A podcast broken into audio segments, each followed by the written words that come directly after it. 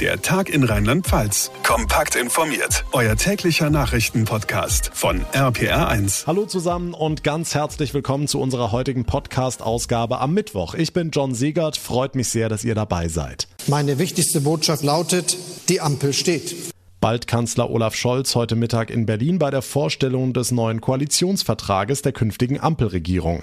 Die Unterhändler von SPD, Grünen und FDP haben sich also geeinigt. Jetzt müssen nur noch die Parteien selbst zustimmen. Dann könnte Olaf Scholz rund um den Nikolaustag zum neuen Regierungschef gewählt werden. Aber was genau steht denn jetzt eigentlich im Koalitionsvertrag? Was wird in den nächsten Jahren auf uns zukommen und wer wird uns eigentlich regieren? Also wer sitzt in welchem Ministerium? Das alles erläutern wir euch gleich ausführlich natürlich hier im Podcast. Danach spreche ich mit der rheinland-pfälzischen Ministerpräsidentin Malu Dreyer über den Koalitionsvertrag, den sie maßgeblich mit ausgehandelt hat. Wo die Fetzen geflogen sind hinter den Kulissen und was dieser Vertrag genau für uns in Rheinland-Pfalz bedeutet, das gleich. Es ist Mittwoch, der 24. November, noch genau ein Monat bis Heiligabend, aber auch ziemlich genau zwei Monate nach der Bundestagswahl. Und wir können heute verkünden, wir haben bald eine neue Regierung. SPD, Grüne und FDP haben sich auf einen Koalitionsvertrag geeinigt. Damit ist der Weg frei für das künftige Ampelbündnis. Martin Sauter aus der RPA1 Nachrichtenredaktion. Die große Überschrift des Vertrags lautet mehr Fortschritt wagen. Was heißt das konkret? Also was haben die Ampelparteien vor? Eine ganze Menge.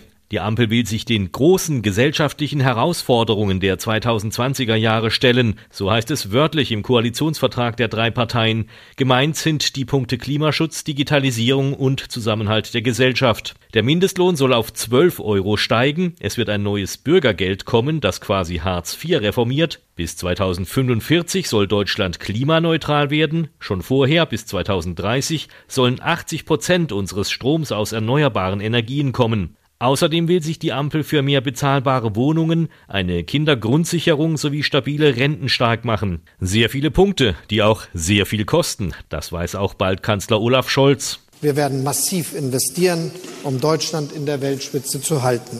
Diese Investitionen haben wir miteinander vereinbart und dabei werden wir die Schuldenbremse einhalten, die im Grundgesetz garantiert ist. Hm, das alles Ziele, die mittel- bis langfristig erreicht werden sollen. Jetzt sind wir aber mittendrin in der Corona-Pandemie mit täglich steigenden Infektionszahlen und immer volleren Intensivstationen. Wie wollen die Ampelparteien dagegen steuern? Ja, insbesondere Pflegeberufe müssen endlich mehr als nur Applaus bekommen, da sind sich die Parteien einig. Deshalb will die Ampel die grundsätzlichen Bedingungen in der Branche verbessern, also Löhne erhöhen, bessere Personalschlüssel einführen und vor allem mehr Personal für die Pflege gewinnen. Eine Milliarde Euro sollen jetzt kurzfristig als Corona-Boni an die Pflegekräfte ausgezahlt werden. Wie viel das für jeden im Einzelnen sind, ist noch nicht klar. Okay, kommen wir mal zum großen Personalkarussell. Olaf Scholz wird neuer Bundeskanzler, das ist nichts Neues. Wer wird aber in seiner Regierung sitzen? Wer in welchem Ministerium?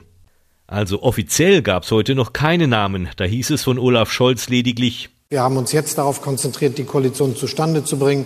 Die nächsten Tage werde ich mich sehr intensiv an die Arbeit machen, eine hervorragende Besetzung der sozialdemokratischen Ressorts zustande zu bringen. Das Gleiche wird in den beiden anderen Parteien geschehen und der Sie werden dann eine gute Lösung sehen. Aber es ist schon ein bisschen was an uns Medien durchgesickert. Robert Habeck soll wohl zum einen Vizekanzler werden und ein ganz neues Ministerium bekommen, das Wirtschaft und Klima verbindet. Das Außenministerium soll künftig wohl ebenfalls bei den Grünen sitzen und von Annalena Baerbock geführt werden.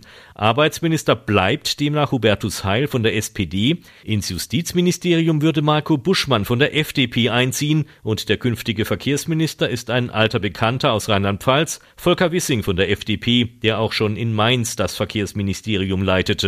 Eines der Ressorts, über die im Vorfeld am meisten diskutiert worden war, das Finanzministerium wird offenbar FDP-Chef Christian Lindner künftig führen. Die übrigen Posten sind zwar verteilt, dazu sind aber noch keine Namen bekannt. Am interessantesten bleibt wohl die Frage, wer wird Jens Spahn im Gesundheitsministerium folgen. Klar ist, es wird jemand von der SPD sein, aber Berichten zufolge wird es nicht Karl Lauterbach sein. Warten wir es ab.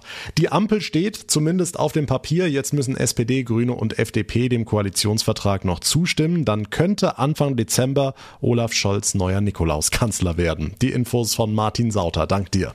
Die Ampelkoalition steht also für uns in Rheinland-Pfalz, ja, nichts Dolles mehr, aber in Berlin, also auf Bundesebene, eine Premiere. Das erste Bündnis aus drei Parteien überhaupt hat seinen Plan für die nächsten vier Jahre vorgelegt, mitverhandelt von vielen Politikern aus Rheinland-Pfalz, vor allem von der Ministerpräsidentin von Malu Dreyer. Frau Dreyer, sind Sie zufrieden mit Ihrem Ergebnis? Ich bin sehr zufrieden. Ich bin auch voller Erwartung, ähm, ob dieser neuen Koalition auf der Bundesebene und äh, reise heute mit einem sehr guten Gefühl von Berlin nach Rheinland-Pfalz zurück. Es ist ja kaum was nach außen gedrungen während der Verhandlungen, aber jetzt können Sie es uns ja verraten. Bei welchen Themen flogen denn die Fetzen? Nee, also Fetzenflogen wäre jetzt vollkommen übertrieben. Es ist äh, so, dass drei Parteien, die auch sehr unterschiedliche Profile haben in manchen Bereichen, natürlich einen Weg miteinander finden mussten. Und insofern ist das ein guter Kompromiss. Und das Wichtigste daran ist, dass es eben nicht ein Kompromiss auf Minimalkonsens ist, sondern das Bestmöglichste für die Bundesrepublik Deutschland zu erreichen. Okay, was sind denn die wichtigsten Punkte für Rheinland-Pfalz? Ja, das sind zum einen alles, was das Thema Klima betrifft, dass wir jetzt unsere ehrgeizigen Ziele in Rheinland-Pfalz auch umsetzen können. Das Zweite, was mich sehr freut, ist, dass der Biotechnologiestandort sehr gewürdigt wird und wir wirklich auch Entwicklungsoptionen gemeinsam mit dem Bund auch für die Zukunft haben werden. Und ich will noch zwei Sätze sagen zum Ahrtal. Auch die neue Bundesregierung wird uns weiter unterstützen und die Menschen im Ahrtal nicht alleine lassen. Also das Versprechen der alten Regierung wird auch das Versprechen der neuen Regierung, sodass der Wiederaufbau dann auch mit gemeinsamen Kräften dann bewerkstelligt werden kann. Gut, kommen wir zum Personal. Da gab es noch nichts Offizielles heute. Können wir aber sicher sein, dass Olaf Scholz neuer Kanzler wird?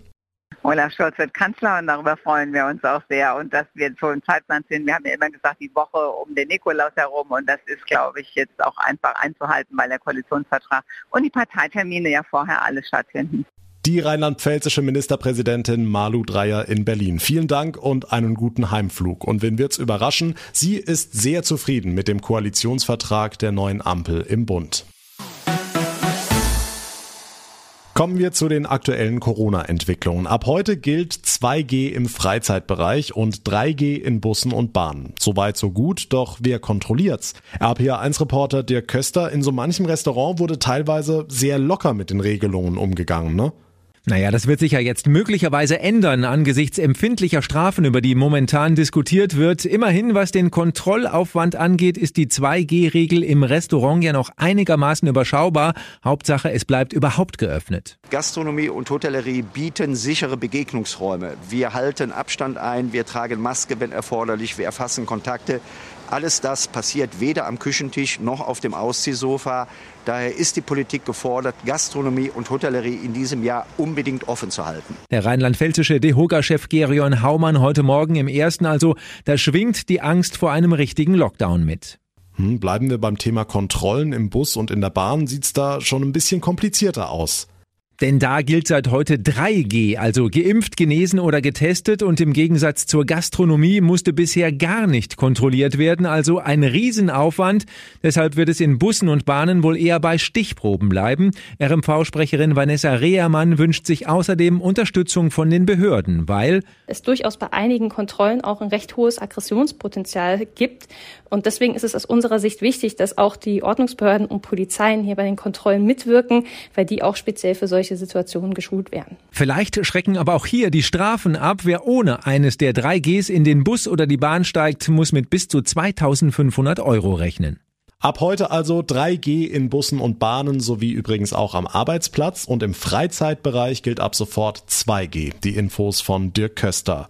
Zur Freizeit gehört, das haben wir in all den Lockdowns festgestellt, auch der Besuch beim Friseur. Eine gebeutelte Branche, die durch die Schließungen und Kundenobergrenzen in den letzten Monaten oftmals Verluste gemacht hat.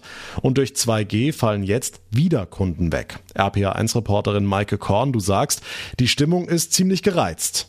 Ja, viele in der Branche sind sauer enttäuscht und fühlen sich zum Sündenbock gemacht, berichtet Bernd Kiefer, Obermeister der Friseurinnung Rheinhessen, und zwar völlig zu Unrecht, wie er sagt. In dem eineinhalb Jahr, wo wir Pandemie haben, haben wir kaum Infektionsgeschehen, 40 bestätigte Fälle bei 700.000 Bedienungen am Tag. Also das ist äh, noch nicht mal ein Promillebereich und man hat das Gefühl, man wird wieder ausgesperrt. Zumal es auch anders ginge. Kiefer nennt die Nachbarländer Hessen und Baden-Württemberg als Beispiele. Dort gilt grundsätzlich auch 2G. Nur für den Friseurbesuch gibt es Ausnahmen, wenn ungeimpfte sich vorher testen lassen. Auch aus Rheinhessen könnten viele einfach über die Landesgrenze fahren. Das hatten wir schon mal, so einen, so einen Friseurtourismus. Und der ist natürlich nicht gut, eher kontraproduktiv, indem dann die Leute noch längere Strecken fahren, um sich ihr Haar machen zu lassen. Außerdem könnte die 2G-Regel zu mehr Schwarzarbeit führen, so seine Befürchtung.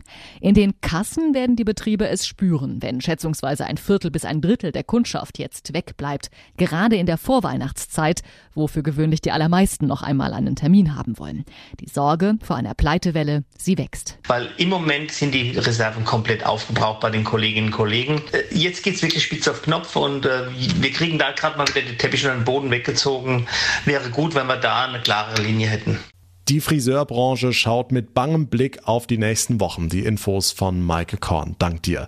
Und damit komme ich zum Ende der heutigen Ausgabe. Wenn euch unser Podcast gefällt, dann würde ich mich sehr über eine kurze Bewertung bei Apple Podcasts freuen. Dort und natürlich auch auf allen anderen Plattformen könnt ihr uns direkt folgen oder uns abonnieren. Dann bleibt ihr immer auf dem Laufenden, kriegt täglich unser ausführliches Info-Update. Mein Name ist John Siegert. Ich bedanke mich ganz herzlich für euer Interesse und eure Aufmerksamkeit. Wir hören uns dann in der nächsten Ausgabe wieder. Bis dahin eine gute Zeit Zeit und vor allem bleibt gesund. Der Tag in Rheinland-Pfalz, das Infomagazin, täglich auch bei RPR1. Jetzt abonnieren.